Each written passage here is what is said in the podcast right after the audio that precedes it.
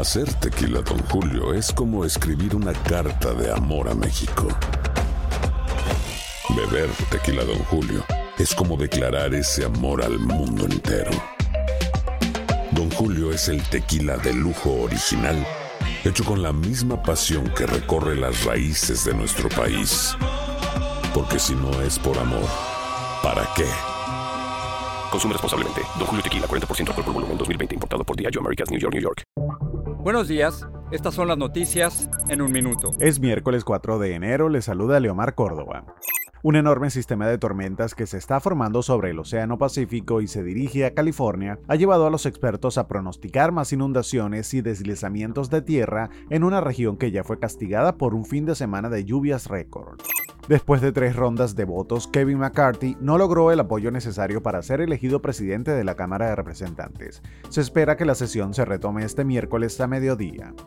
Missouri llevó a cabo este martes la primera ejecución conocida en Estados Unidos de una persona abiertamente transgénero, Amber McLaughlin, condenada por un asesinato en 2003 y que solicitó sin éxito clemencia al gobernador, fue ejecutada mediante inyección letal. Brian Coverger, acusado del asesinato en noviembre de cuatro estudiantes de la Universidad de Idaho, aceptó este martes ser extraditado desde Pensilvania, donde fue detenido la semana pasada. Más información en nuestras redes sociales y univisionoticias.com.